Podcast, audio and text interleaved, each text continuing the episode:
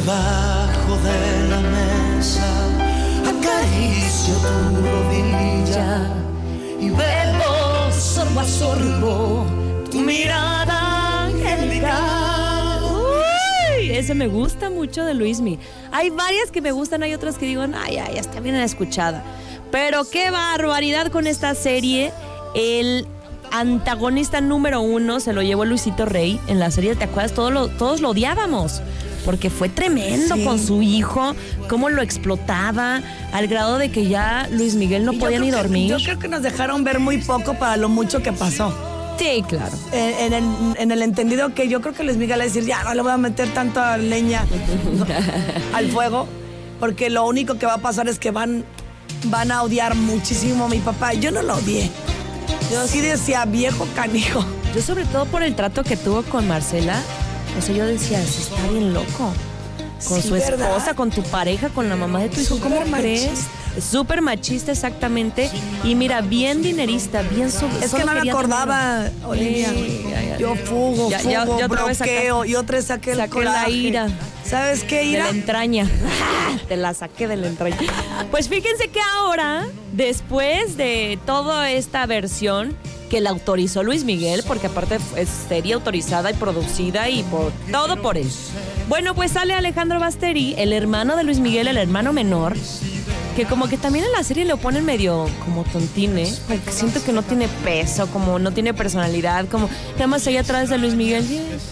Y bueno, el que lo actúa- Eh, ¿Cómo se llama este que lo actúa, que es influencer? Se me fue. Que iba a construir las casas y no sé qué. Ay, ¿cómo se llama? Es este niño, Sí, Zurita. Juan Pazurita. Ni me gusta, la verdad, cómo actúa. O sea, A él lo conocí en la, en la boda de Barbie y de Pa- Pachín. Ah, estaba ahí. Sí, ¿Y buena claro. onda? Sí, Tranquilón. llevaban unas niñas bien guapas, amiga. No sabías ni dónde meterte. Tú te creías la diva del pueblo y dices, ay, no, ya me voy a mi casa.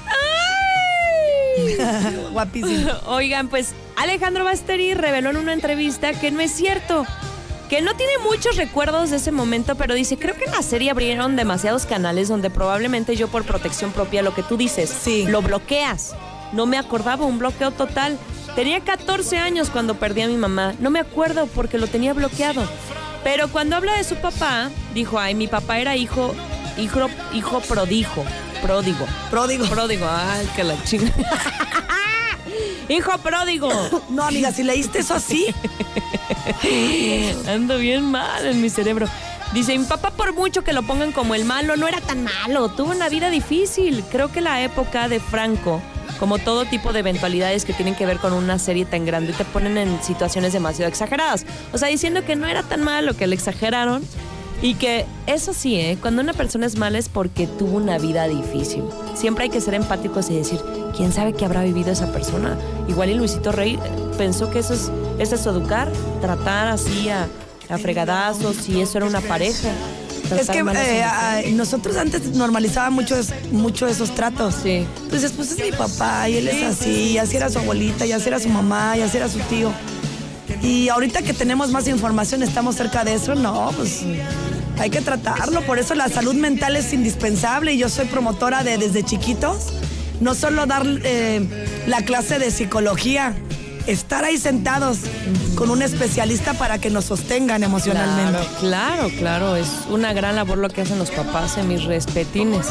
11 con 12, esta fue la Gorda International. Digo, no la Gorda Internacional, la Gorda Gorda. Oh, que la canción, pero ¿sabes qué? Lo que está bien gordo, gordo, es cuando le platicamos que puede ir a El Diablo. Uy, vaya, por favor, no sabe cómo estoy, pero en serio, babeando por estos clásicos paninis. Hay uno de arrachera, cosa deliciosa. Ensaladas para los que estamos cuidando también la línea. O famosas pizzas de gran calidad, precio y atención. No esas pizzas que están todas. No, no, no. Artesanales, de verdad. De horno. Acompañado eh, de su toque de vinos de mesa, queda bastante bien una pizzita, una, un panini con un vinito o cóctel al estilo Diablo. Son dos sucursales que puede elegir, queridísimo Guajolote, Constituyentes y Avenida Universidad. El Diablo, la tradicional pizzería italiana. Corte y regresamos.